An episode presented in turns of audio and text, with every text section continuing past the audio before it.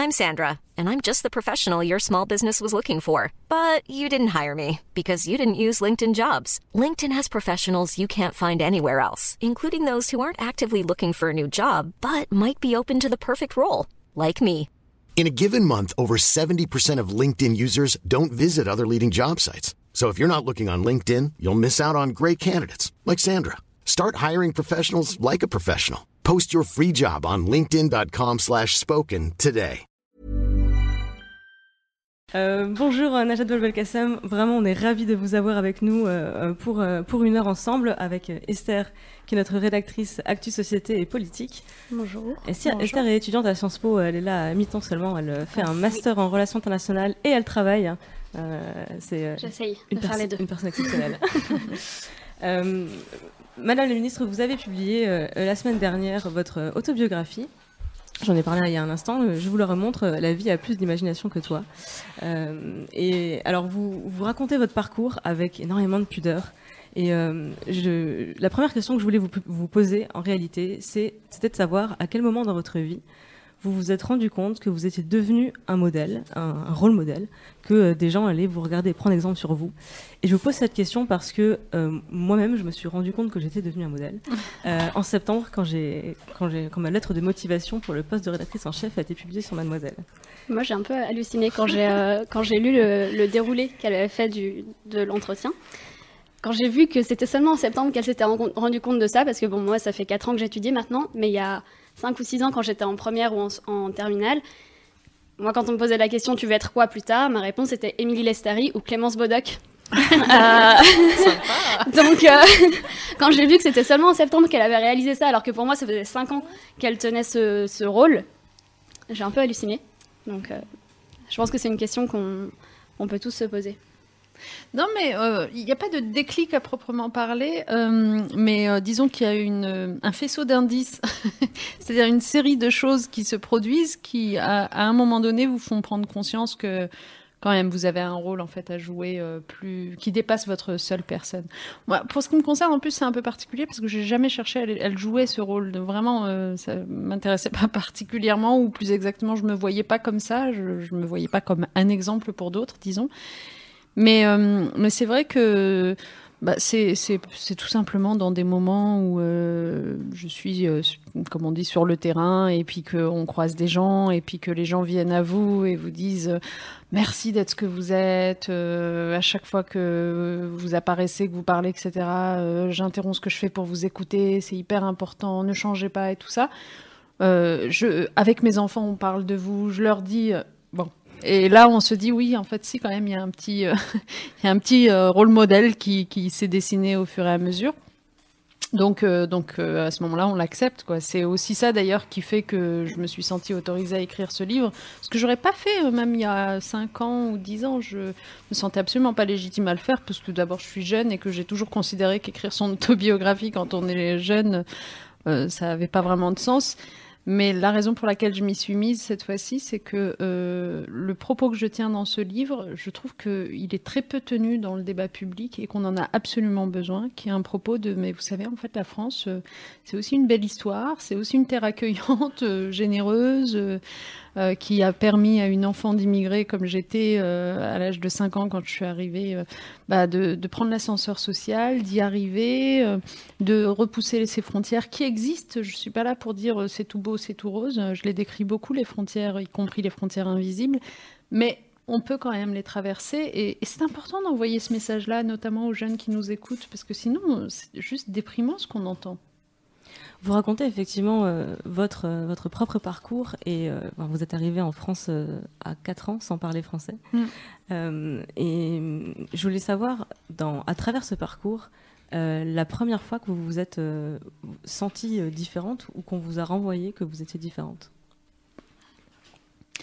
Euh, je raconte une anecdote dans le livre. Justement, je, dis qu'à un moment donné, je sais pas, je devais avoir euh, 11 ans ou quelque chose comme ça, peut-être même moins.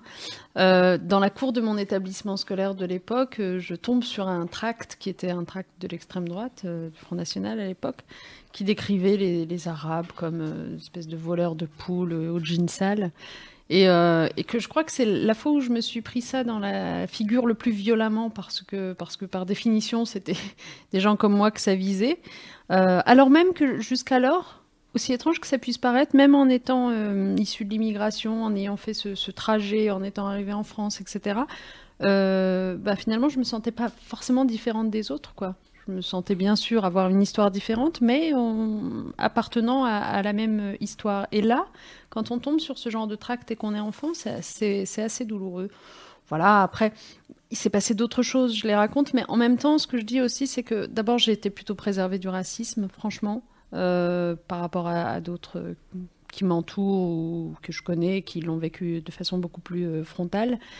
Euh, et ensuite, euh, même quand on en fait l'expérience, il ne faut pas en tirer la conclusion que la France est raciste. Il faut faire attention aux généralités dans tous les sens. Donc, euh, parce que c'est pas vrai, parce que, parce que ce que je raconte aussi, c'est les gens incroyables que j'ai rencontrés et qui m'ont ouvert les bras. C'est aussi que bah, aujourd'hui, moi, j'ai fait un, un, mariage mixte, tout simplement, avec des enfants métis, et que moi, je suis très contente d'être celle-là, d'être cette maman-là euh, au carrefour de plein de cultures. Euh, voilà, c'est aussi ça la France. Et euh, est-ce que, est que, en grandissant, vous avez eu l'impression que ces caractéristiques-là, ou voilà, ça, ça, vous a fermé des portes, ou si oui, comment vous les avez dépassées, parce que visiblement vous avez réussi à les ouvrir. Quels sont les obstacles que vous avez rencontrés ou dépassés pendant votre parcours? Est-ce que vous les avez vécus comme, comme des obstacles, ou est-ce que c'est en regardant a posteriori votre parcours que vous vous rendez compte que vous avez dépassé les obstacles la, question est pertinente parce que c'est vrai qu'il euh, y a beaucoup de choses dont on ne prend pas conscience sur le moment. Je veux dire, euh, clairement, euh, quand vous habitez dans un quartier très populaire avec essentiellement des gens de même niveau social que vous autour de vous, c'est-à-dire pauvres, au chômage, etc., euh, vous n'avez même pas idée de toutes les opportunités qui existent euh, et à côté desquelles vous passez. Vous ne savez pas que le, les grandes écoles existent, par exemple, s'agissant d'éducation.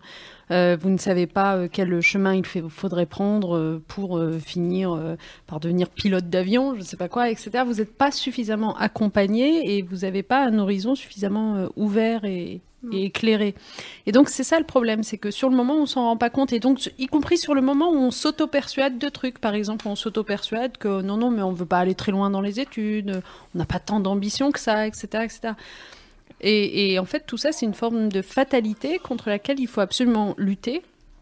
Euh, et maintenant que j'appartiens au pouvoir public, maintenant que je suis une responsable politique, ça me tient énormément à cœur de faire en sorte que dans les quartiers les plus euh, enfermés qui soient, les plus ruraux, les plus éloignés, les plus populaires, on aille vraiment euh, lutter contre cette autocensure des élèves en, en, les accompagnant, en leur disant ce qu'il y a après et en leur permettant d'aller plus loin. Ouais, c'est un sujet que je pense qui est important parce que, bon, du coup, Clémence l'a dit tout à l'heure, moi je suis étudiante à Sciences Po. Mm. Euh, mais je suis pas du tout parisienne d'origine. Je viens d'une petite ville dans les Deux-Sèvres. Euh, et en fait, je, je, me suis vraiment aperçue au fur et à mesure que les gens que je côtoie à Paris avaient conscience qu'il existait euh, des écoles de commerce, des choses comme ça. Et bon, moi, on m'avait jamais parlé oui. au lycée. En fait, mon, mon prof d'éco nous avait fait faire une expérience qui était euh, Ok, est-ce qu'en première, il nous a demandé si on connaissait ce que c'était qu'une prépa hypocagne Personne ne savait dans la classe, en première. Et il nous a dit, si je pose la même question rien qu'à Bordeaux, tout le monde sait dans la classe. C'est très intéressant ce que vous racontez parce que vous voyez ce que vous démontrez, c'est que euh, ce que ce contre quoi je m'élève dans le livre, c'est pas simplement des histoires d'immigration. C'est pas mmh. propre aux enfants venant de l'immigration. C'est propre aux enfants qui euh, viennent euh, voilà, d'une extraction sociale plutôt basse, euh, de la province plutôt que de Paris ou de la région parisienne, etc. Et donc, du coup, en fait, ça, co ça concerne énormément de monde énormément de jeunes. Et c'est à cela qu'il faut envoyer des messages, et pas seulement des messages, des politiques euh, positives de soutien, d'accompagnement. Je vous en donne un exemple. Euh, J'ai fait adopter dans le cadre des réformes qu'on a faites pour l'école. Il y en a une qui me tient beaucoup à cœur, qui consiste à dire dans tous les lycées de France, quel que soit l'endroit où ils sont, tous les lycées de France, les 10% des euh, meilleurs bacheliers, de ceux qui obtiennent les meilleurs résultats au bac, sitôt les résultats connus, sont recontactés dans les jours qui suivent pour qu'on leur dise, écoutez, comme vous faites partie des 10%, ça veut dire que vous êtes des très très bons élèves. Peut-être que vous n'avez pas pensé à vous inscrire en grande école, etc. Ben, sachez qu'on a réservé des places pour vous. Donc vous pouvez le faire. Okay. Et euh, nous, en parallèle, on a euh, créé des quotas dans toutes les classes préparatoires aux grandes écoles et grandes écoles, pour réserver des places pour ce dispositif-là. Et donc, du coup, ça fait des milliers de jeunes gens comme ça qui, euh, bah ouais, dans les Deux-Sèvres ou ailleurs, n'avaient pas pensé, alors qu'ils sont de très bons élèves, à s'inscrire en grande école, mais qu'on vient relancer pour les inscrire quand même. Et je trouve que ce genre de, de mesures, en fait, ça devrait être encore plus fréquent Enfin voilà, il faut absolument lutter contre cette autocensure parce que parce que c'est vrai qu'à côté de ça, vous avez à contrario et c'est très déplaisant. Je ne sais pas si vous l'avez euh, vécu des gens euh, qui, pour qui tout ça paraît absolument naturel, normal, les grandes écoles, et ils sont informés depuis des années et des années. Pensé à une autre voie. Hein. Exactement, qui n'ont jamais pensé à autre chose et qui du coup, à la fin, prennent un peu toute la place, quoi. Alors à propos de carrière auxquelles on n'aurait pas forcément pensé, euh, comment est-ce que vous êtes entré en politique? Puisque visiblement, visiblement, c'est pas dans votre dans votre parcours scolaire que euh, vous, vous étiez projeté euh, un jour je serai ministre. Donc quel est votre premier souvenir de d'engagement politique, de, rapport, de même rencontre en fait avec le, le milieu politique? D'abord, ça n'avait rien d'une évidence, en effet, mais notamment pour une raison qu'il faut comprendre, c'est que comme mes parents n'avaient pas la nationalité française, ils ne votaient pas.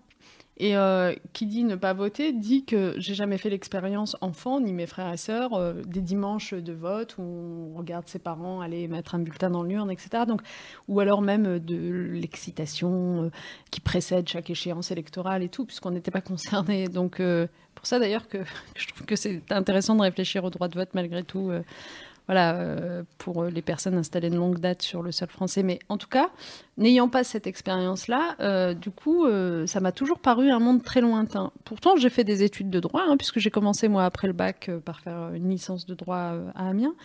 Euh, mais même là, euh, ça me paraissait euh, assez lointain, alors même que l'engagement en tant que tel, lui, était présent dans ma vie, puisque dès que j'étais bachelière, j'ai cherché tout de suite des associations caritatives dans lesquelles m'impliquer, et donc je faisais beaucoup d'associatifs, je faisais de l'aide aux devoirs, je faisais Pharmaciens sans frontières, par exemple. Enfin, bon. Et puis ensuite, quand je suis allée à Paris, que j'ai commencé à faire Sciences Po, et que par ailleurs je travaillais à côté de mes études pour les payer, j'ai eu la chance de trouver un job euh, comme assistante parlementaire auprès d'une députée. Euh, et donc là, voilà, mon horizon a commencé un peu à s'ouvrir à la politique pour deux raisons. C'est que euh, Sciences Po, malgré tout, ça vous apprend de très près les institutions politiques, etc., le fonctionnement, on va dire. Et donc tout ça, c'est clair pour vous.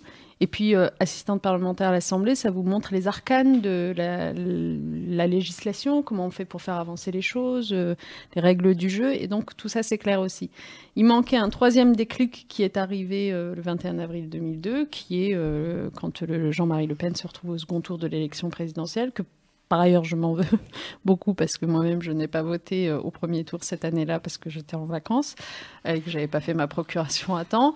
Donc, euh, j'étais un peu dégoûtée. Donc, euh, évidemment, en revenant, voilà, une fois qu'on a voté pour Chirac pour le deuxième tour, je me dis, mais en fait, quand même, on l'a échappé belle à Jean-Marie Le Pen.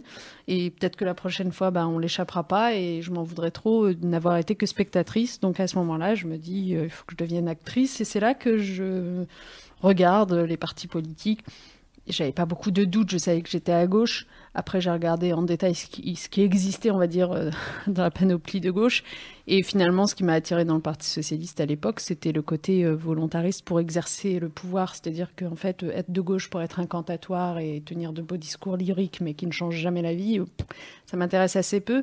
Moi, je suis plutôt pour exercer des responsabilités, faire avancer les choses. Donc, c'est là que j'ai commencé on a le même déclic euh, d'intérêt pour... Euh, oui, totalement. Moi, j'avais 16 ans et du coup, je, je, marchais dans la rue avec un t-shirt que j'avais tagué moi-même, euh, non au fascisme. J'ai fait, une petite, fait une petite apparition dans le journal régional France 3 ah Lorraine. Chloé? Chloé, tu peux, tu peux nous rejoindre? Alors, je vais, je vais appeler Chloé avec nous. Elle est rédactrice en charge de la rubrique Devenir adulte sur Mademoiselle. Et on va ensemble aborder un sujet euh, qui, me, qui me tient à cœur également, euh, qui nous tient beaucoup à cœur sur Mademoiselle, on en parle régulièrement. Euh, je vous avais vu une fois dans, je crois que c'était C'est politique avec Caroline Roux, et je vous ai entendu parler du syndrome de l'imposteur. Et je me suis dit, ah non, c'est pas vous, c'est pas possible. C'est pas possible. Si même vous, vous, vous, souffrez du syndrome de l'imposteur, nous sommes, nous sommes toutes condamnées. donc j'aimerais qu'on parle de, de, ça avec vous pour savoir quand est-ce que vous avez ressenti ce, ce, ce, syndrome de l'imposteur, à, à, quelle occasion? Et, et comment vous l'avez vécu, euh, comment vous avez réussi à, le dépasser en fait, et quels conseils vous donneriez aux jeunes femmes qui elles aussi euh, le subissent en fait et, et qui peut-être se laissent arrêter par ce syndrome de l'imposteur? Mais moi, avant de répondre, j'ai une question à vous poser. Est-ce que vous le ressentez aussi? Mais enfin, bien d'accord. Est-ce que vous qui, veut venir poser une question Qui veut venir poser une question à la ministre? Euh, C'est très compliqué. c'est très compliqué. Non, mais c'est en fait c'est ça. Ce qui est dingue, c'est que visiblement c'est très très partagé. C'est universel en fait euh, chez les femmes ce sentiment, sauf euh, rares exceptions. Mais, mais mais à quoi c'est dû et comment on ressent? J'ai envie de vous dire, euh, moi, tous les jours, personnellement. C'est ça le problème, c'est qu'en en fait, non, ça se, ça se, ça s'en va pas, quoi. euh, disons que, disons que plus vous vous professionnalisez dans un domaine, etc., plus vous euh, devenez légitime dans ce que vous faites, moins vous le ressentez dans ce domaine précis. Mais comme on le ressent dans des domaines différents, euh, je sais pas moi, par exemple, mettons en, politique, pour prendre un, domaine, un secteur que je connais bien, vous pouvez vous professionnaliser sur le fond des dossiers et donc euh, n'avoir aucun complexe sur euh, votre légitimité à être à la tête de tel secteur. Pour autant, euh, vous ressentirez le complexe quand il s'agit de prendre la parole dans un meeting parce que votre voix vrille et qu'elle est un peu plus aiguë que la voix standard qu'on entend dans les meetings. Vous voyez, où vous pouvez être ministre parfaite, etc., et, et, arriver à prendre la parole dans les meetings, etc., mais euh, ressentir quand même euh, quelque chose de cet ordre-là à l'Assemblée nationale quand vous répondez aux questions euh, des, euh, des, des, députés et que c'est toujours sur un mode très viril, très violent, et que vous sentez qu'il y a quelque chose qui n'est pas adapté chez vous pour cette réponse, sauf à tomber dans ce que certains qualifieraient d'hystérie. Bon, donc en fait, c'est dans... c'est dans tous les moments de la vie qu'on le ressent. Euh, et donc, moi, je suis très preneuse de conseils de votre part. Mais vous étiez là pour nous. Ah, on l'a assez. en fait, c'est dommage parce qu'on euh. voulait vraiment entendre que non, on...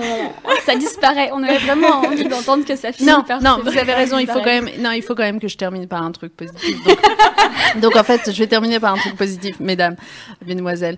En fait, euh, je pense que c'est pas une mauvaise chose de ressentir ce complexe. Vous comprenez? Parce que c'est une forme d'humilité. Je vous assure, hein, et notamment dans le monde qui est le mien, euh, c'est une forme de, de modestie, d'humilité et de capacité à se remettre en question.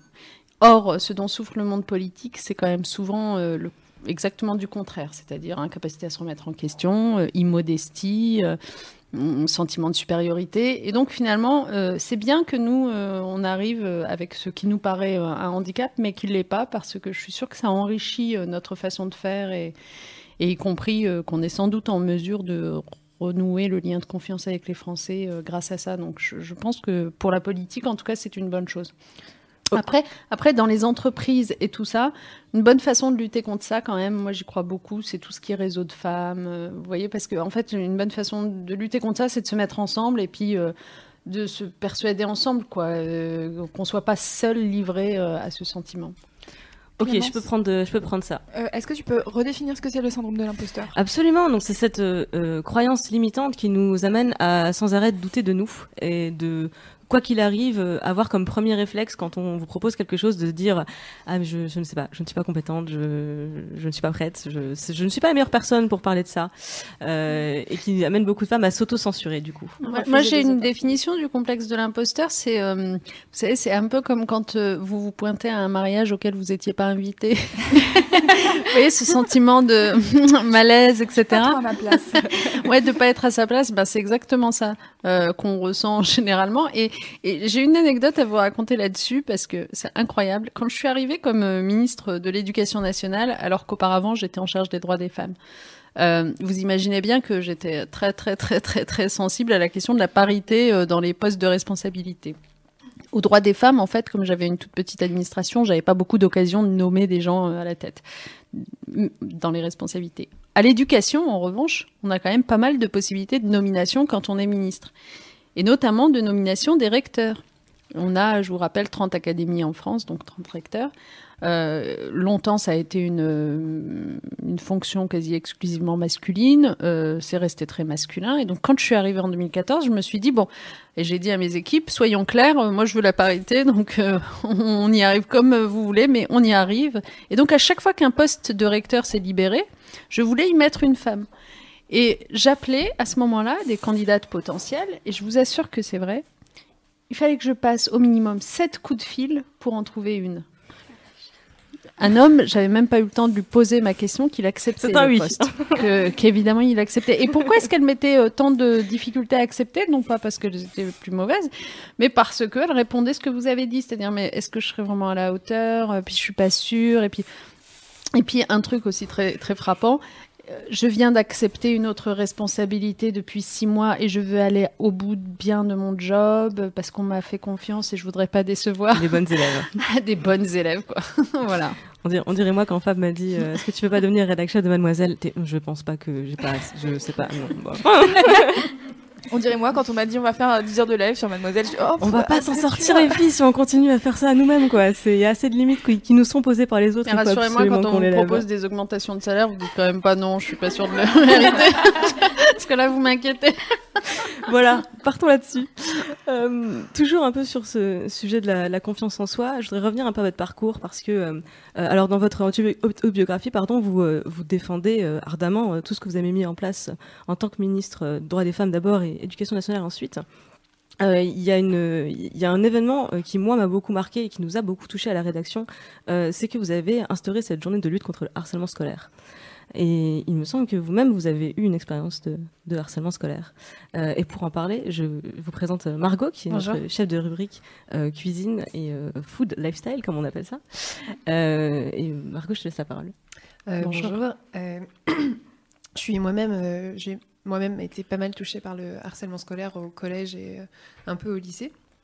Et, euh, et j'ai constaté qu'en fait, souvent, c'était plus facile d'en sortir quand on avait un mentor ou un modèle féminin, en tout cas, enfin féminin parce que bah, je suis une fille, donc forcément ça me parle plus. Euh, pour s'en sortir, c'était plus facile.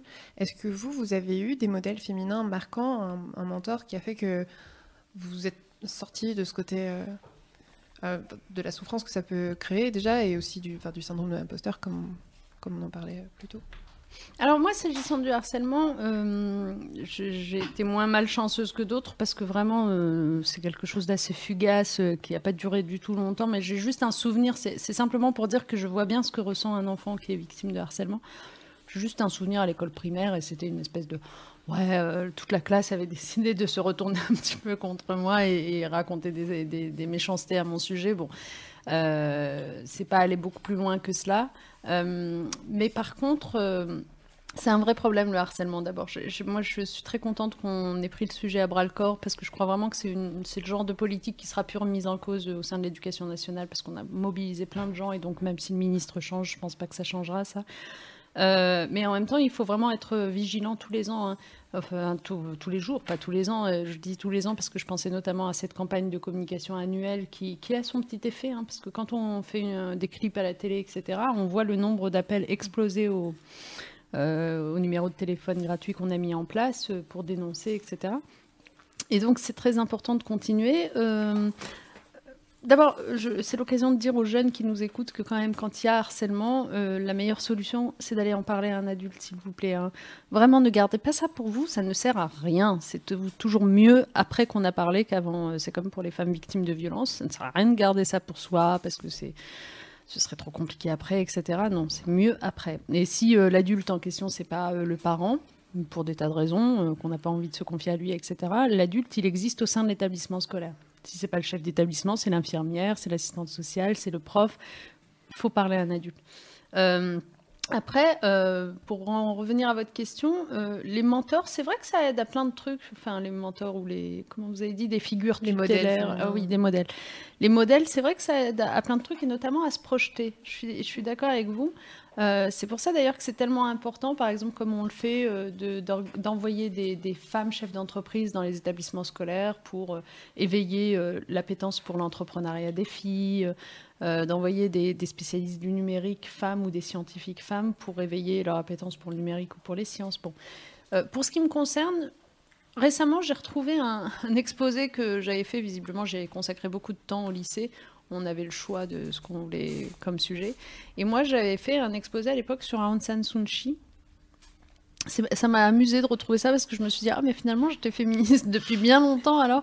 Donc j'imagine que déjà à l'époque, j'avais euh, ce type de femme comme, euh, comme modèle.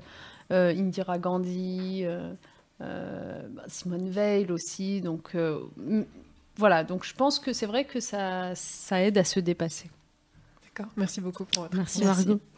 Euh, alors on va parler. si je suis trop longue parce que j'ai l'impression d'être extrêmement longue. Non, bah, en fait, vous êtes passionnante, donc c'est difficile Ouais, de non, vous couper la parole. N'hésitez pas à me couper. Euh, on, va, on va continuer en, en parlant un petit peu. euh, alors, on va parler un peu de votre famille, euh, parce que euh, donc vous, avez, vous avez deux enfants, une fille et un garçon. Et euh, je vous présente euh, Lucie, qui est notre chef de rubrique littérature, musique et spécialiste de littérature jeunesse. Euh, et qui a une question à vous poser euh, par rapport à ça, parce que j'ai lu dans votre autobiographie que euh, vous racontez que la lecture du, du soir, c'est un moment privilégié pour vous. Et on a une spécialiste de littérature jeunesse juste là. Et j'en suis ravie, du coup, que vous mettiez en avant euh, cette littérature assez méconnue. Je voulais savoir si vous, vous aviez vu éventuellement une évolution dans la littérature jeunesse, notamment vis-à-vis de la représentation des genres. Vous savez, dans les livres, on a tendance à, à dire aux petites filles, ouais, euh, vas-y, sois courageuse, et aux garçons, euh, c'est bon, tu as le droit d'être sensible. Est-ce que c'est quelque chose que vous, vous avez vu, ou au contraire, euh, vous avez l'impression qu'on est encore dans les clichés C'est marrant, j'ai- du mal à vous répondre pour une raison simple, c'est que moi j'oriente mes achats. Bravo. Donc du coup, franchement, vous, vous viendriez voir chez moi la littérature jeunesse qui y traîne, ça vous ferait beaucoup rire parce qu'il y a que des trucs où euh, bah, c'est la fille l'héroïne, euh, etc., etc. C'est très drôle. Euh, mais euh, essayons d'être objectifs. Euh, Moi, d'abord, il y a quand même une chose qui m'a Franchement, rien que d'y repenser, j'en ai quasiment les larmes aux yeux tellement ça m'a choqué. C'est la façon dont on s'en est pris à la littérature jeunesse, précisément au moment de l'hystérie autour des ABCD de l'égalité. Vous vous rappelez ça, hein, la soi-disant euh, théorie du genre Quand je repense à cette scène euh, d'un homme politique dont je ne vais pas rappeler le nom, peu importe, qui vient sur un plateau télé, un politique de droite, hein, qui, vient, qui vient sur un plateau de télé avec un, un ouvrage de littérature jeunesse Tout ça et qui euh, le cloue au pilori, mais comme s'il fallait euh, brûler euh, sur une place tous les ouvrages qui faisaient un effort de, de- de- de pédagogie sur cette question de l'égalité filles-garçons. J'ai trouvé ça horrible. D'autant que dans la foulée, quand même, ce qui s'est produit, parce que c'est toujours comme ça que ça se passe, hein, parce que les conneries que peuvent raconter les irresponsables politiques, ça a des effets immédiats dans la vraie vie. Dans la foulée, ce qui s'est passé, c'est que vous avez eu des tas de communes de droite et d'extrême droite dans lesquelles les maires sont partis à la chasse aux ouvrages jeunesse qui ne leur plaisaient pas dans les bibliothèques municipales. Et donc, euh, enfin, on s'est retrouvé avec un truc euh, folie. Donc à ce moment-là, c'est vrai que j'ai eu vraiment un énorme euh, pincement au cœur pour, euh, euh, pour tout le secteur de la littérature jeunesse que je veux vraiment saluer parce que parce qu'ils font un travail absolument magnifique. Il faut quand même commencer par dire ça, c'est-à-dire que moi, tous les livres, quels qu'ils soient, hein, qu'ils fassent un effort sur le genre ou pas, mais qui sortent en ce moment en littérature jeunesse, je trouve que c'est d'une qualité, il y a des efforts de pédagogie, il y a des efforts de- d'a- d'aborder des sujets délicats y compris, je, je pense par exemple, bah, l'un des derniers que j'avais sous les mains, ça dit aussi ce genre de choses que, que mes enfants euh, côtoient, mais euh, la- la- l'homoparentalité, euh, y compris les violences faites aux femmes, enfin moi j'a- j'avais ce genre de choses, euh, voilà. Donc, donc voilà, je sais plus quelle était la question. Non, c'était sur, sur Ah oui, est-ce que- est-ce l'évolution qu'ils de- font un effort? Alors, je, je pense de plus en plus. Je suis plutôt optimiste, mais du coup, c'est vous la connaisseuse, vous me direz. Je suis plutôt optimiste. Et euh, s'agissant par exemple des catalogues de jouets aussi, au-delà de la littérature jeunesse, je trouve qu'il y a euh, chez certaines euh, grandes marques des efforts qui sont faits aussi. Et alors, ça va vous faire sourire. Mais récemment, j'ai croisé sur un, plateau de radio patron d'un grand groupe de jouets pour enfants qui me racontait qu'ils avaient fait un, un catalogue euh, non genré justement et qu'ils s'en étaient pris plein la figure Ouais. plein la figure, qu'ils avaient eu un nombre de, de, de- de remontées, euh, de protestations euh, autour de la théorie du genre à nouveau. Donc, euh, comme quoi, euh, il y a un vrai sujet dans notre Mais société. pourquoi quoi. ça crispe autant Je- Enfin, je, avec toute la bonne volonté et l'intelligence dont je pense pouvoir faire preuve en réfléchissant à des sujets euh, d'actualité et politique, j'arrive vraiment pas à comprendre euh, la crispation autour de ce thème de l'éducation à l'égalité. On a effectivement suivi de très près hein, le, programme, les ABCD que vous aviez mis en, en expérimentation. On a suivi aussi de très près euh, les tergiversations qu'il y a eu ensuite euh, à, son, à sa généralisation. Je, n'arrive pas à comprendre la crispation autour de ce sujet.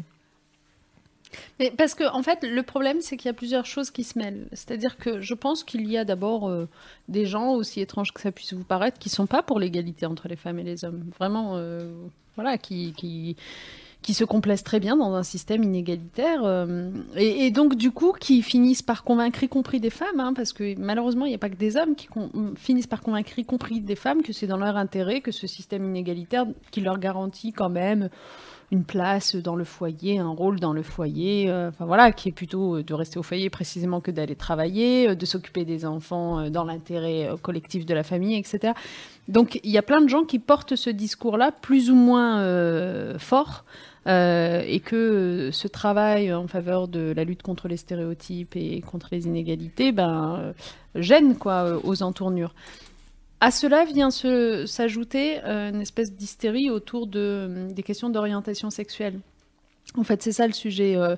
Euh, regardez par exemple les propos d'un Éric Zemmour sur la dévirilisation de nos hommes, euh, grand problème de notre société, etc. Vous voyez bien qu'il y a- il y, a un petit sujet quand même chez certains qui sont obsédés par cette affaire d'orientation sexuelle et qui considèrent vraiment que l'adoption du mariage pour tous, par exemple, est la porte ouverte pour que chacun fasse ce qui lui plaît, y compris changer de sexe, etc. Et donc, si vous venez avec un discours sur, euh, mais vous savez, euh, euh, on est fille ou on est garçon parce que on est élevé socialement comme cela, euh, eh ben ils vous disent, mais vous voyez, vous niez la différence des sexes et donc vous ouvrez la porte à ce qu'on puisse changer de sexe demain, comme on va chez son dentiste. Sans doute. Donc c'est ça qui explique l'hystérie, c'est-à-dire il n'y aurait pas cette hystérie si on était juste avec euh, ce volant de gens qui sont contre l'égalité homme-femme. Ce qui explique l'hystérie, c'est que à ce volant de gens qui sont contre l'égalité homme-femme s'ajoutent des gens qui ils mélangent à nos sujets qui sont des sujets sains et légitimes, égalité filles-garçons, des choses qui sont malsaines de euh, oui en fait euh, on va euh, ouvrir la porte euh, à des changements d'orientation sexuelle, à des changements euh, de sexe. Ce qui est d'ailleurs une incompréhension, une méconnaissance totale de tous ces sujets-là, parce que l'orientation sexuelle, c'est pas un choix, genre on change tous les quatre matins. Mais bon, voilà, c'est ça qui explique ce malaise. Euh, absolument, On- il y a clairement une énorme ignorance autour de, autour de ces questions. euh, et euh, pour en parler avec, avec vous, j'accueille, excellente transition, merci beaucoup Madame la Ministre, j'accueille Anouk, qui est notre chef de rubrique développement, développement personnel, mais surtout en charge de la nouvelle rubrique sexe, et qui a une question à vous poser sur ce sujet. Oui, bonjour. Euh, du coup, ce qui se passe, c'est que en France, j'ai l'impression qu'il y a une grosse lacune au niveau de l'éducation sexuelle. L'éducation à la sexualité, dès le plus jeune âge, on en a peu ou pas.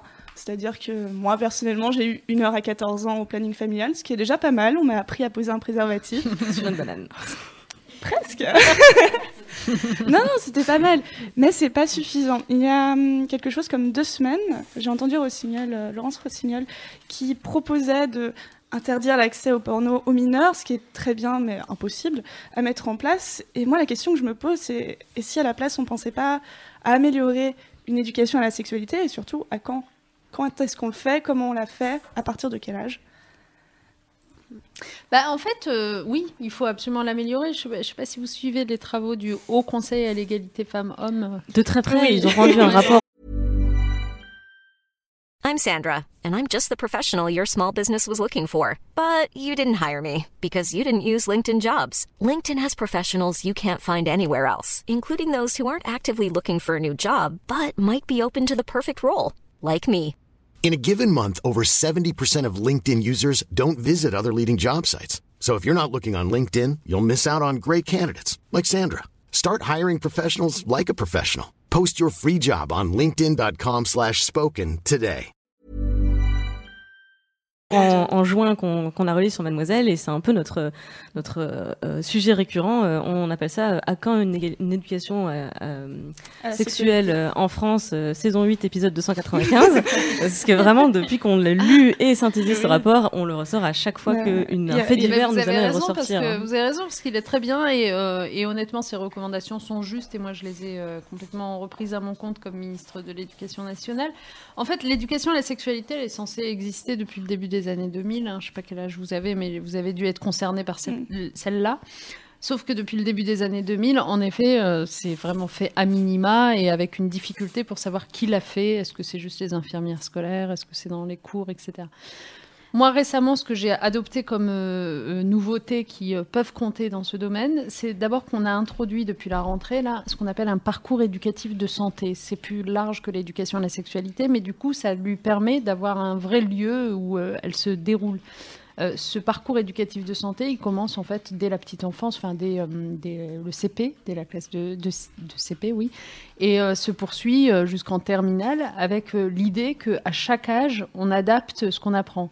L'idée, c'est par exemple que pour des tas d'élèves en CP, CE1, CE2, c'est pas mal de leur apprendre à se brosser les dents, à prendre soin de, enfin des choses qui avaient un peu disparu du système scolaire, comme si tout ça relevait uniquement de la famille.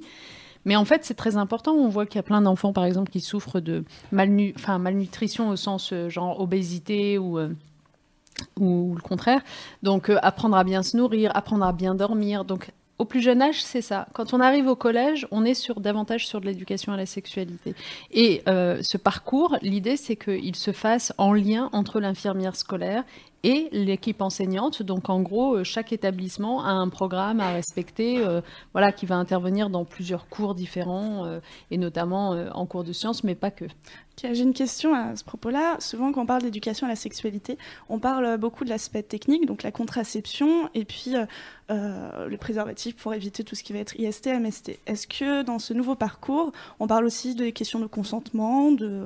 Oui, de mais vous avez raison, bien sûr. C'était pour ça que c'était important que ce ne soit pas uniquement les professeurs de sciences, enfin de SVT en l'occurrence, qui s'occupent de ça. C'est pour ça que c'est très important qu'on ait, euh, par exemple, euh, la professeure document, enfin là où le professeur documentaliste qui soit associé dans le parcours éducatif de santé. Pourquoi? Parce que le prof doc va être la bonne personne pour parler de ce qu'on trouve sur Internet, euh, de harcèlement sexuel, etc. Sur Internet, c'est tout aussi grave que dans la vraie vie. qu'on va trouver le prof de enseignement moral et civique. Euh, qui va être le prof qui va parler des questions de consentement, de, de, de, de, de- de non-hiérarchie entre ce- les ce sexes, prof, des il choses comme reçoit ça. une formation en particulier? Oui, oui, oui, c'est ce que nous avons commencé à lancer. Par exemple, là, vous avez un séminaire national euh, sur euh, l'éducation à la sexualité qui a lieu pour les équipes éducatives à la fin du mois de mai. Donc en fait, c'est vraiment quand j'ai reçu le, rapport du, euh, Haut Conseil à l'égalité, on a lancé pas mal de choses. Euh, Par exemple, je, vous en donne un exemple. Dans le cadre de ce parcours, euh, on fait en sorte aussi de parler d'un sujet comme l'endométriose qui est un sujet qui est très méconnu, euh, sur lequel euh, j'ai voulu aussi m'engager un peu, euh, et euh, dont toutes les études nous disent qu'il est mieux traité si les filles comprennent ce qu'elles ont, pourquoi est-ce que c'est si douloureux tôt, et qu'elles se font euh, donc traiter tôt. Donc euh, du coup, on a décidé qu'il y aurait systématiquement cette info. J'ai peut-être une dernière question, et après tu pourras me couper la parole. Euh, Désolée. Pas du- On a dit qu'on s'excusait pas aujourd'hui. Ok, je ne m'excuse minimisait pas, j'y vais. je pose des questions à Madame la Ministre. Euh, je ne sais plus ce que je voulais poser comme question. si, euh, euh, je ne sais plus. Alors, Vraiment, sinon, j'en ai, j'en- j'en ai une intermédiaire qui est que euh, on est encore une fois sur un sujet qui est éminemment politique et qu'il y a un, un vrai risque qu'en cas de changement de majorité. J'en ai une. Et- C'est- Hervé. Donc, tu- tu- c'était autour de ça Non, c'était pas Alors, exactement vas-y. ça. Euh, je voulais savoir, donc ça c'est vraiment génial tout ce que vous mettez en place. Est-ce que vous êtes confronté à des murs et qu'est-ce qui vous retient d'aller plus loin? Enfin, vraiment, à la tête du ministère de l'Éducation, euh, les murs auxquels on se confronte et qui euh, font que soit on perd du temps, soit les choses sont moins bien faites que ce qu'on aurait voulu faire, c'est vraiment les murs de la polémique. C'est insupportable. C'est vraiment, si vous saviez comme c'est insupportable. C'est-à-dire que euh, malheureusement, parfois vous allez avoir une action qui pourrait très bien se passer, il n'y a pas de problème, volontariste, on y met les moyens financiers, on mobilise tout ce qu'il faut pour le faire, y compris les administrations. Et puis, euh, vous allez avoir euh, une polémique qui va naître généralement dans tel type de journal, qui euh, va être reprise, grossie, du coup un débat politique qui va s'en suivre avec caricature de part et d'autre, et une opinion publique qui va en être impactée.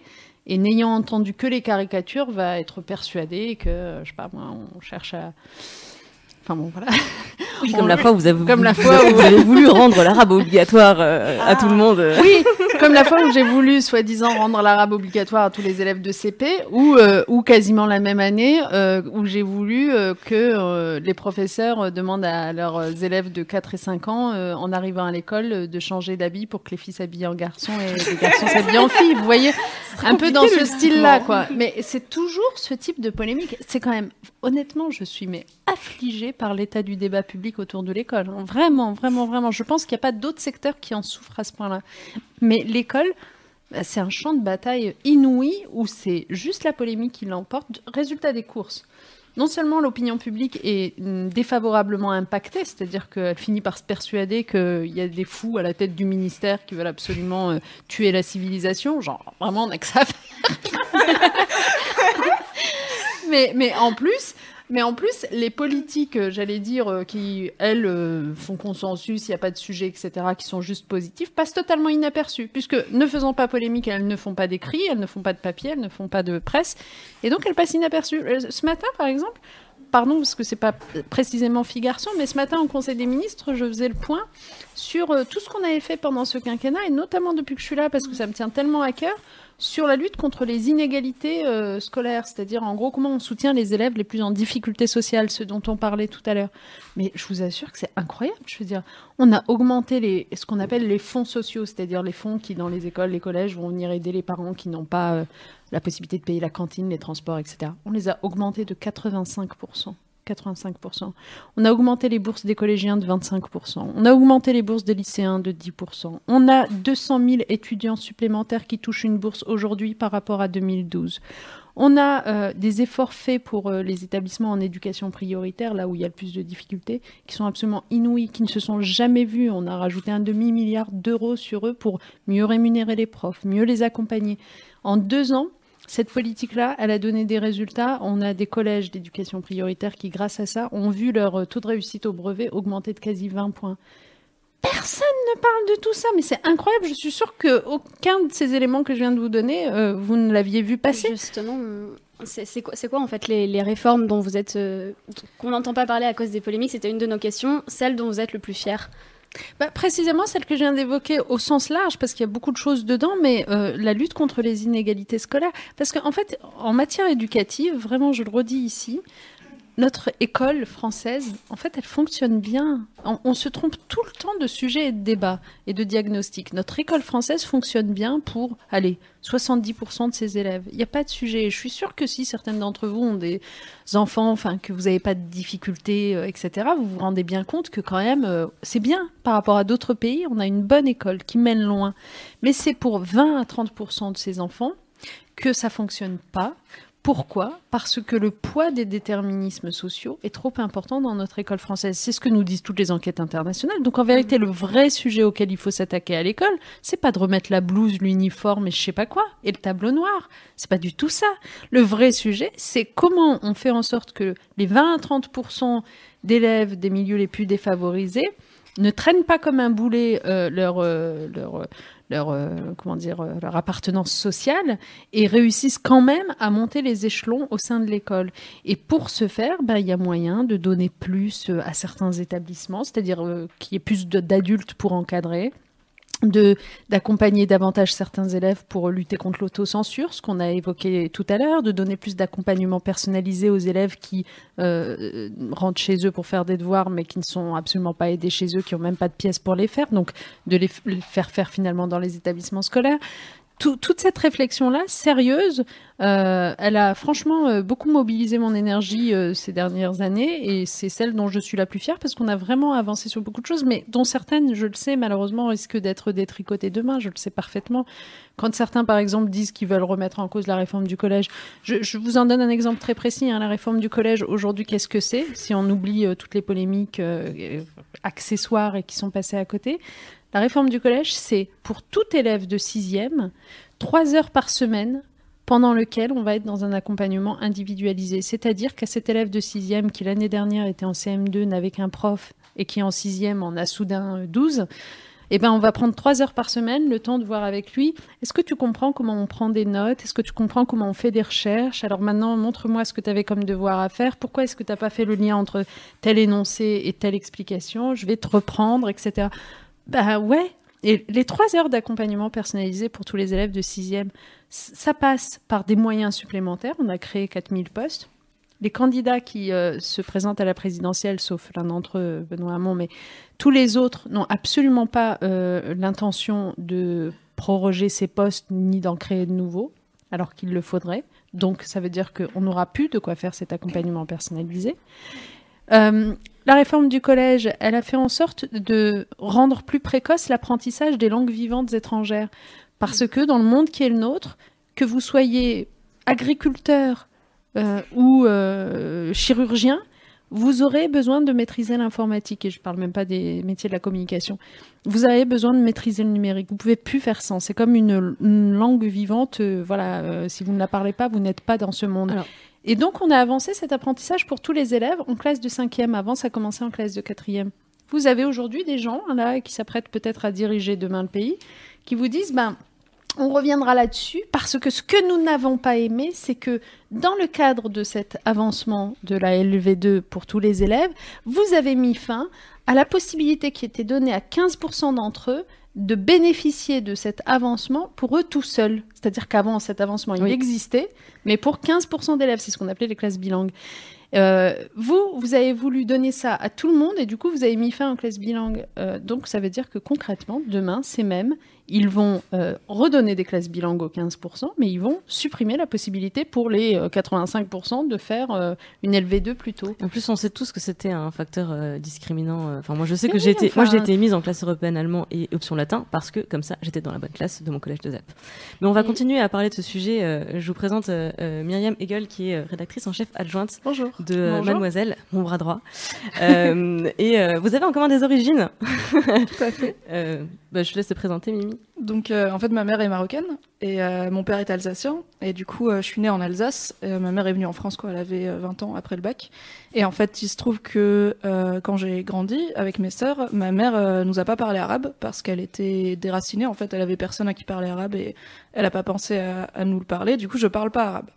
Et euh, au collège, comme tout le monde, j'ai dû choisir une LV2. J'ai pris allemand parce que euh, je voulais être dans la bonne classe. allemand, latin, vraiment les, les bonnes intellos.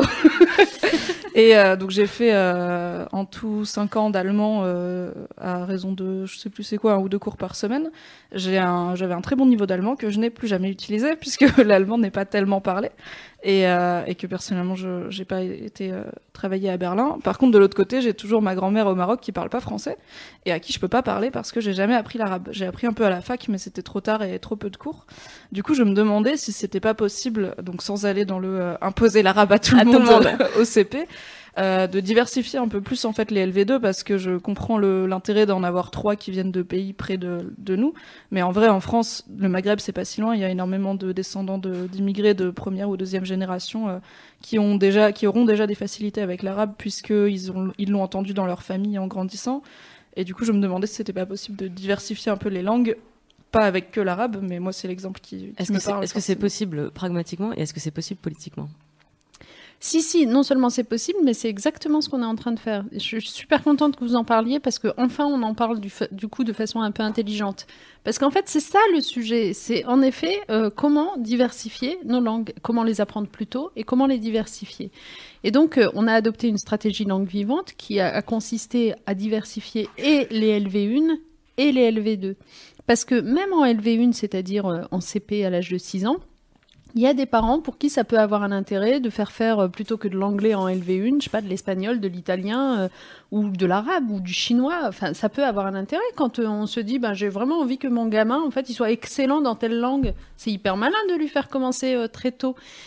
Mais pour pouvoir avoir cette possibilité, encore faut-il avoir des écoles primaires en l'occurrence, et des collèges s'agissant de la LV2, qui offrent ce type euh, de, possibilités. Donc, il faut un pilotage euh, national et c'est notre stratégie langue vivante. D'ailleurs, vous avez un site internet euh, éducation.gouv.fr dans lequel vous avez une carte qui vous permet de voir sur le territoire quelles sont les langues euh, qui sont enseignées.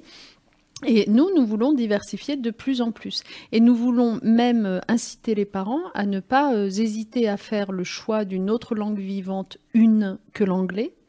Et pour avoir un bonus quand on fait ce choix-là, euh, on leur dit, euh, quand votre enfant commence, mettons par exemple par l'allemand en LV1, en CP, eh ben, vous inquiétez pas, il fera de l'anglais dès la classe de sixième, car nous avons conscience que l'anglais est une langue monde et euh, nous savons que vous ne voulez pas attendre trop tard avant qu'il la commence.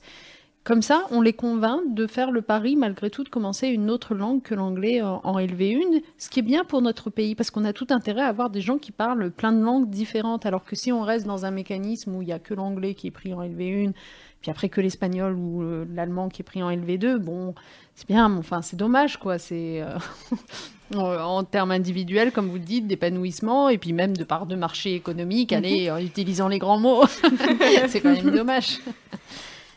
Euh, Vas-y, Esther. ouais. alors, ça, en fait, on parlait un peu de polémique tout à l'heure. Je sais pas si on m'entend. Si Oui, si, j'entends Ok. très bien. Euh, en fait, euh, le monde a découvert avec Trump euh, tout ce qui est fake news, fausses informations, etc. Et pour moi, c'est un, vrai sujet. Je pense que vous avez été confronté au phénomène même avant. En fait, Co- comment on peut faire pour euh, lutter contre ça? Moi, il y a un vrai sujet là-dessus qui m'intéresse, c'est comment éduquer en fait à, à s'informer. Enfin, comment on peut lutter contre ce phénomène en fait? Parce que vous avez été directement euh, victime de ça avant que euh, ça devienne euh, aussi mainstream, j'allais dire, avec la campagne de Trump. Oui, et il y a vraiment une chose qui est très intéressante, c'est que c'est un phénomène mondial. Je le dis parce que parce que pas forcément euh, vu par tout le monde, donc je, fais partager mon expérience. Un jour, je me retrouve à, dîner avec euh, mon homologue portugais, donc ministre de l'Éducation que j'avais invité en France. Bon, bref, on dîne ensemble et, euh, et on se parle. Il est absolument charmant. C'est un jeune responsable aussi plutôt de gauche. Et on, on- on parle de, de la difficulté de réformer l'éducation, etc., etc. Et à un moment donné, je lui raconte cette fake news incroyable qui m'a quand même poursuivi pendant des semaines et des semaines, si ce n'est plus, euh, autour d'une réforme de l'orthographe que je n'ai jamais conduite. Je lui dis, euh, voilà, donc du coup, ce truc me, traîne comme un boulet alors que j'ai jamais réformé l'orthographe. Mais franchement, en plus, quel intérêt aurais-je à réformer l'orthographe comme si j'avais pas suffisamment de réformes à mener? Mais euh, donc, je lui ai dit, voilà, donc il y a plein de gens qui se sont persuadés que j'avais vraiment, par exemple, supprimé l'accent circonflexe. Et donc, je suis devenue euh, l'ennemi de tous les gens qui aiment les accents circonflexes. Et, euh, et donc, cette réforme qui n'existe pas, malgré tout, elle a tellement fait parler d'elle que moi, je voyais dans des euh, enquêtes euh, qui sont conduites, des trucs d'opinion qui sont conduits, euh, quel est le sujet dont vous avez parlé à table avec votre famille? Et pendant cinq semaines, le premier sujet, c'était la réforme de l'orthographe. et alors, tenez-vous bien, quand je lui raconte ça, il pose ses couverts et me dit c'est pas vrai. je lui dis si si je te jure. Il me dit non non mais c'est pas ça. Il m'est arrivé la même chose. il m'est arrivé la même chose. Je lui dis quoi il t'est arrivé la même chose? Il me dit mais moi aussi. Moi aussi on a prétendu que j'avais réformé l'orthographe de ma langue, la langue portugaise dans mon pays, Euh, parce qu'en fait c'est un super, euh, c'est une super attaque pour euh, ceux qui veulent vraiment décrédibiliser une politique progressiste de gauche, etc., que d'utiliser ce genre de truc très identitaire. Vous voyez bien qu'il veut remettre en cause les fondements de notre civilisation, il s'en prend à la langue. Et c'est dingue. En fait, ce jour-là, je me suis rendu compte qu'en fait, les mêmes arguments étaient utilisés dans tous les pays euh, ou dans beaucoup d'entre eux euh, sur ce type de sujet. Et le deuxième moment où j'ai réagi comme ça, enfin où j'ai pris cette conscience-là, c'est euh, bah, le président de la République qui me racontait ça. Un jour où il était en Colombie de mémoire, vous savez là où il y a eu cet accord de paix avec les FARC. Vous vous souvenez qui, qui, a, qui a donné lieu à un référendum. C'est-à-dire, en gros, c'était au peuple euh, de dire s'il était d'accord euh, pour euh, principale mesure de cet accord de paix euh, FARC. Et, sauf erreur de ma part, ça c'est à vérifier, mais il me semble qu'ils ont voté non finalement. Oui, oui, et qu'est-ce qui a... Hein, c'est bien ça. elle ouais. qui fait relations internationales. Moi, je, vous me regardez, je suis perdue. Non, je Et, alors, et alors, tenez-vous bien. Donc, euh, en gros, euh, il lui a été rapporté là-bas lors de son déplacement que ce qui avait emporté le vote non, c'était une polémique qui était née pendant la campagne euh, sur le référendum autour de, tenez-vous bien, la théorie du genre. On parle d'un accord de paix qui euh, comportait des dispositions, j'imagine, sur euh, voilà comment on réorganise les choses, etc. On se dit mais quoi? What the fuck? Quelle théorie du genre Et ben n'empêche qu'elle est venue s'inviter là, que ça a fait suffisamment polémique, que les détracteurs, euh, machin, ont réussi à convaincre l'opinion publique qu'en signant cet accord de paix, etc., en fait, on allait introduire la théorie du genre, c'est-à-dire l'indifférenciation sexuelle. Là, on retrouve les arguments des nôtres, l'indifférenciation sexuelle, et chacun peut changer de sexe et d'orientation sexuelle. Et donc, la population a été euh, tellement... euh, voilà quoi, euh, convaincue euh, de, et tellement influencée par euh, cette polémique idiote qu'ils ont voté contre l'accord de paix.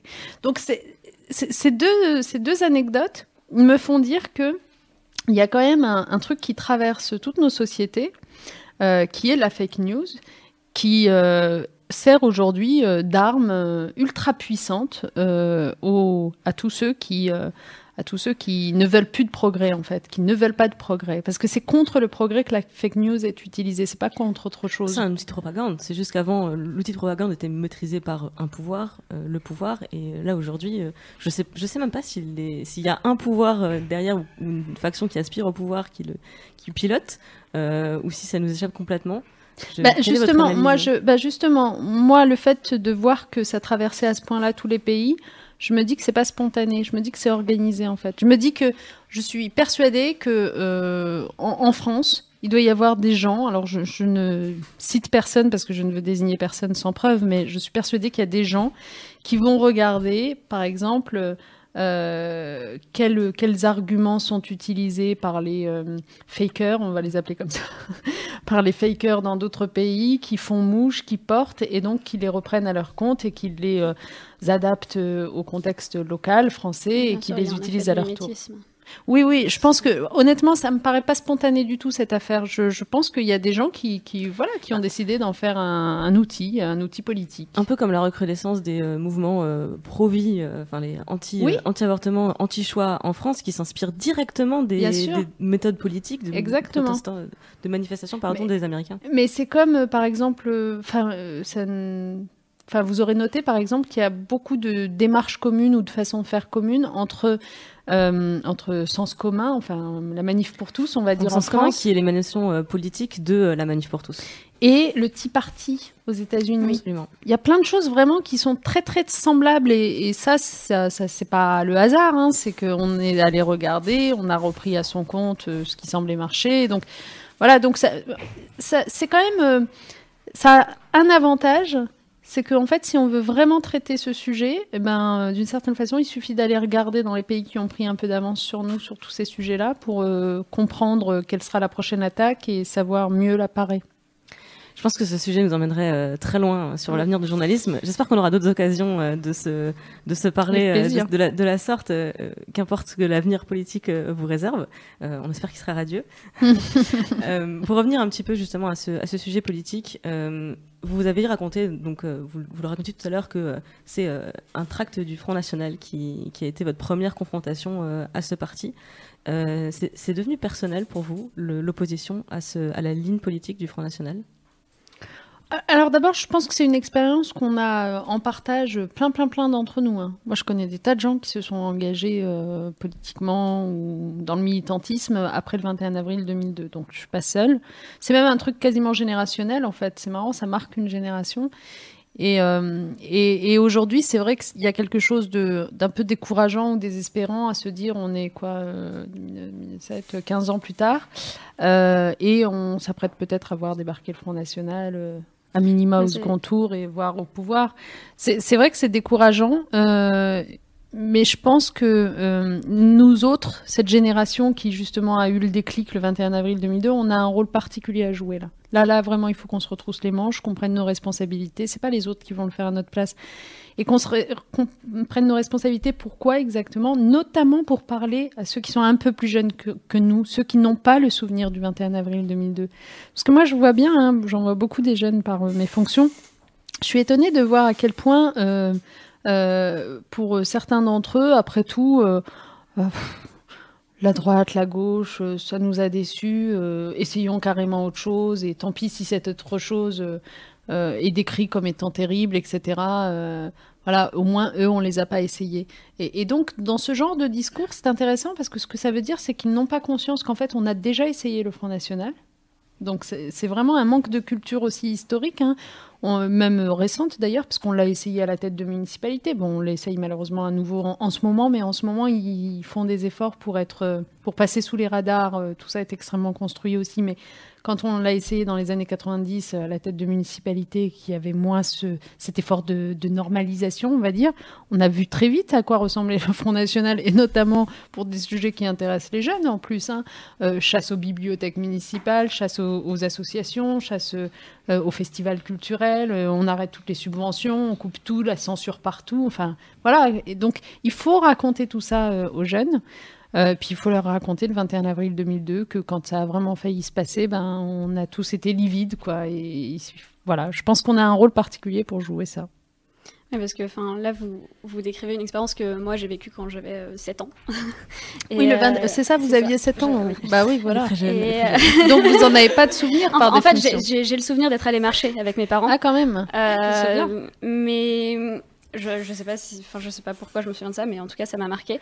Mais là je suis terrifiée en fait d'avoir à vivre le même traumatisme. Et euh, ça, ça m'amène à poser une autre question, en fait, qui est celle de qu'est-ce que vous, qu'est-ce que vous diriez euh, à des jeunes femmes qui veulent euh, s'engager en politique?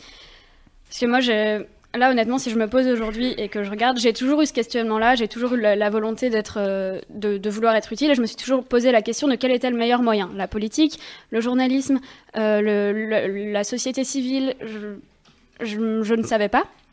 Et euh, en fait, j'ai très peur d'être face à une situation où, euh, effectivement, je, je suis dans la même situation que vous en 2002, où là, je vais voter pour la première fois à une présidentielle. Et je risque d'avoir à voter contre le, Front National. J'ai pas envie de, j'ai pas envie de ça en fait. Et du coup, j'ai peur que ce soit ça le déclenchement d'un engagement politique. Et je pense que clairement, ça risque d'avoir cet impact sur un certain nombre de personnes si vraiment ça se produit. Euh, mais vous, qu'est-ce que, qu'est-ce que vous diriez à des femmes qui aujourd'hui n'osent pas, des jeunes femmes comme moi qui aujourd'hui n'oseraient pas s'engager en politique? Je, vais me greffer sur, euh, sur ta question Esther parce qu'on va vous laisser conclure avec. Euh, je, donc je partage tout ce que tout ce qu'Esther vient de dire. Euh, moi en 2007, euh, j'étais à Sciences Po, j'étais comme toi et je voyais Ségolène Royal se faire rouler dessus par son propre parti, se faire rouler dessus par les journalistes, beaucoup de journalistes en fait, et ça m'a profondément découragée et je me sens pas euh, beaucoup plus euh, en confiance euh, aujourd'hui.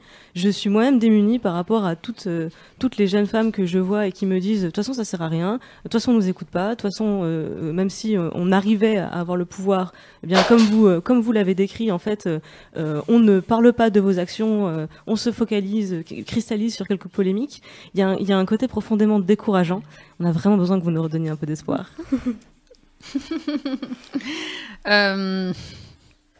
Bah, tout ce que vous avez dit est juste. Hein. Je ne veux pas prétendre que c'est faux. C'est vrai que malgré tout, ça continue à rester difficile bon, de faire de la politique en tant que telle, d'être une femme en politique aussi, aussi parce que on voit bien. Je ne sais pas si vous avez vu aujourd'hui dans, dans, Télérama, je crois, il y a un très bon papier d'une chercheuse qui s'appelle Frédéric Matonti, euh, si vous pouvez le, regarder, mais qui euh, décrit un petit peu le type de procès auquel sont encore aujourd'hui soumises les femmes politiques. C'est quand même un peu particulier. Mais euh, pour en revenir à votre question, je n'en tire pas comme conclusion qu'il ne faut pas s'engager. Attention, attention, attention. Surtout vous. Enfin, je veux dire honnêtement. C'est justement ma question. Qu'est-ce qu'il faut dire à celle mais, qui Mais vous voyez bien, vous êtes dans un média euh, militant. Je ne parle pas de militant gauche ou droite, c'est pas mon sujet, hein, mais, mais militant pour faire progresser la société en faveur de l'égalité femmes-hommes. Et donc, et donc, ça y est, ça veut dire que vous avez déjà un engagement politique. C'est ça l'engagement politique. C'est pas être euh, au Parti socialiste ou ou républicain. L'engagement politique, c'est être euh, complètement habité par une cause qu'on a envie de voir progresser. Euh, et quand on, le, quand on le définit comme ça, du coup, ça devient un truc euh, positif et intéressant. C'est-à-dire que cette cause, vous avez envie de quoi? Vous avez envie d'abord d'en convaincre le plus largement les gens autour de vous. Et eh ben, à la limite, prendre un engagement politique, c'est avoir un porte-voix que vous n'avez pas si vous restez juste à votre niveau individuel ou associatif ou voilà rédaction prendre un engagement politique euh, au sein de la formation politique qui vous paraîtra le mieux adapté à, cette cause que vous défendez. Euh, ça va être la possibilité donc euh, d'aller convaincre le plus de gens, peut-être de vous présenter à des élections, donc de représenter ces gens, donc d'avoir aussi la possibilité d'agir.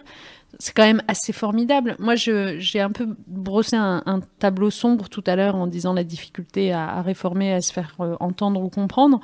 Mais pour être complètement exhaustive, il faut que je dise aussi le bonheur suprême qui est celui de pouvoir agir. Et euh, c'est sûr que quand on se dit que les choses vont peut-être s'arrêter parce qu'il va y avoir euh, peut-être un changement, une alternance, etc., finalement, ce à quoi on pense le plus avec un vrai pincement au cœur, c'est euh, à cette action qu'on qu'on pourra plus mener de façon, enfin de la même façon.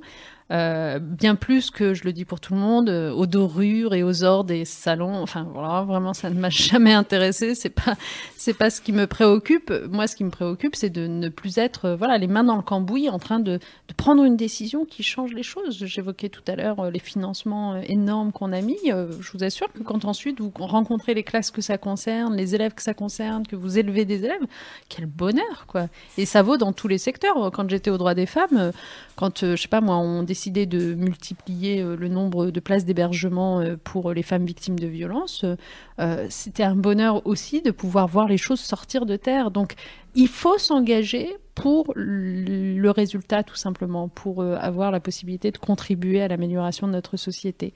C'est difficile, mais précisément parce que c'est difficile, il faut y aller. En se disant bien que, comme dans tous les secteurs, plus les femmes seront nombreuses, moins ce sera difficile. Donc à un moment donné, allez-y aussi au nom de toutes les autres.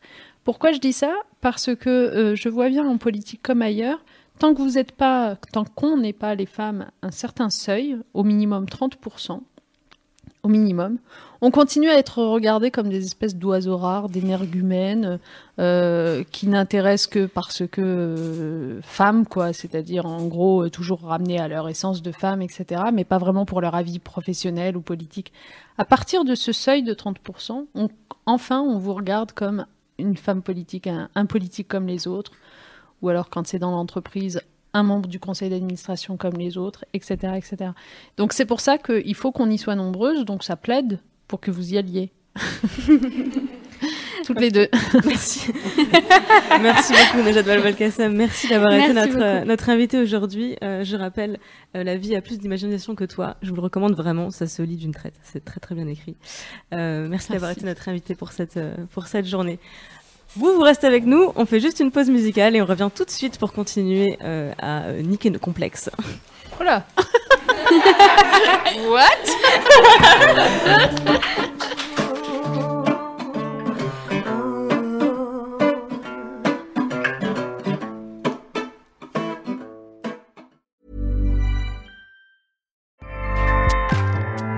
ACAST powers the world's best podcasts. Here's a show that we recommend.